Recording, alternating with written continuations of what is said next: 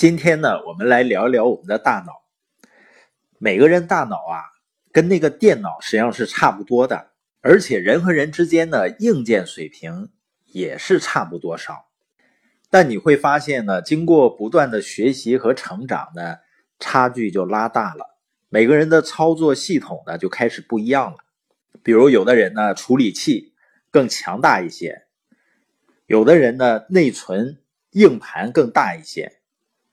有的人呢，显示器更漂亮一点，呃，颜值比较高；有的人呢，就像配置了网卡一样，可以联网；有的人呢，连不上网；有的人带宽很足，有的人呢，带宽很小。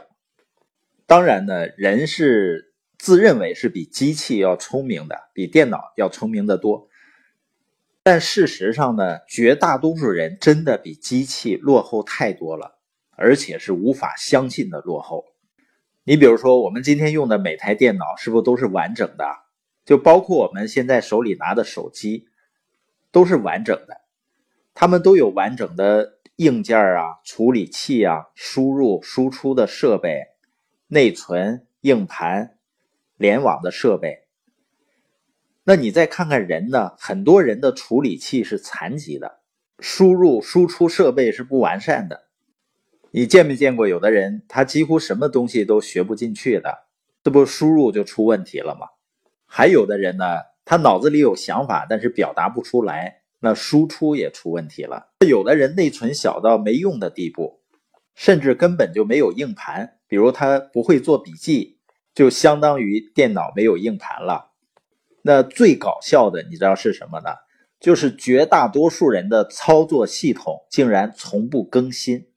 从来不，而且很多人使用的操作系统呢是两千年前的。你比如说，有很多所谓的博士、硕士，认为和老婆生出来的不是儿子呢，那这事儿是女人的问题。二零一六年还有一个很搞笑的事情，就是一个男的，当他媳妇儿连续生了两个闺女以后，他羞愧的自宫。你想想，这个操作系统是不是非常神奇啊？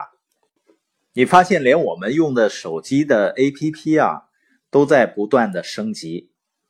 那人的大脑也一定是需要升级的。那人脑的操作系统最核心的元件是什么呢？是概念。你想想，我们每天的思考能不能离开概念呢？如果离开了概念，是不是寸步难行啊？而且很多概念呢，看起来很简单，却可能需要人们花上很长的时间才能够真正把握，甚至是几千年。历史上最惊人的例子呢，是利息的概念、复利的概念。犹太人呢，因为最先搞清楚这个概念，想明白了这个概念所带来的意义，然后呢，去应用，结果是什么呢？他们被迫害了几千年。还因此颠沛流离，还差点被赶尽杀绝。包括我们前面谈到的财务自由的概念，你有这个概念不一定能实现财务自由，但是你如果连这个概念都没有的话，那是百分之百的实现不了的。包括对专注、对注意力，我们以前呢也有概念，但是当你把它理解为是每个人可以把握的。可以掌控的最宝贵的财富的时候，你发现一个清晰明确的概念。当这个概念升级了以后，我们开始珍惜自己的注意力了，开始学会用自己的注意力去围绕着目标去思考，围绕着目标去行动，指导自己的行为了。那我们的生活就会发生改变，包括我们对于个人成长。时间复合的概念，如果能够真正理解，我们就会有足够的耐心去成长，去建立基础。那我们今天聊的核心呢，就是我们每个人的大脑一定要不断的升级，才能够呢用它为我们创造更美好的生活。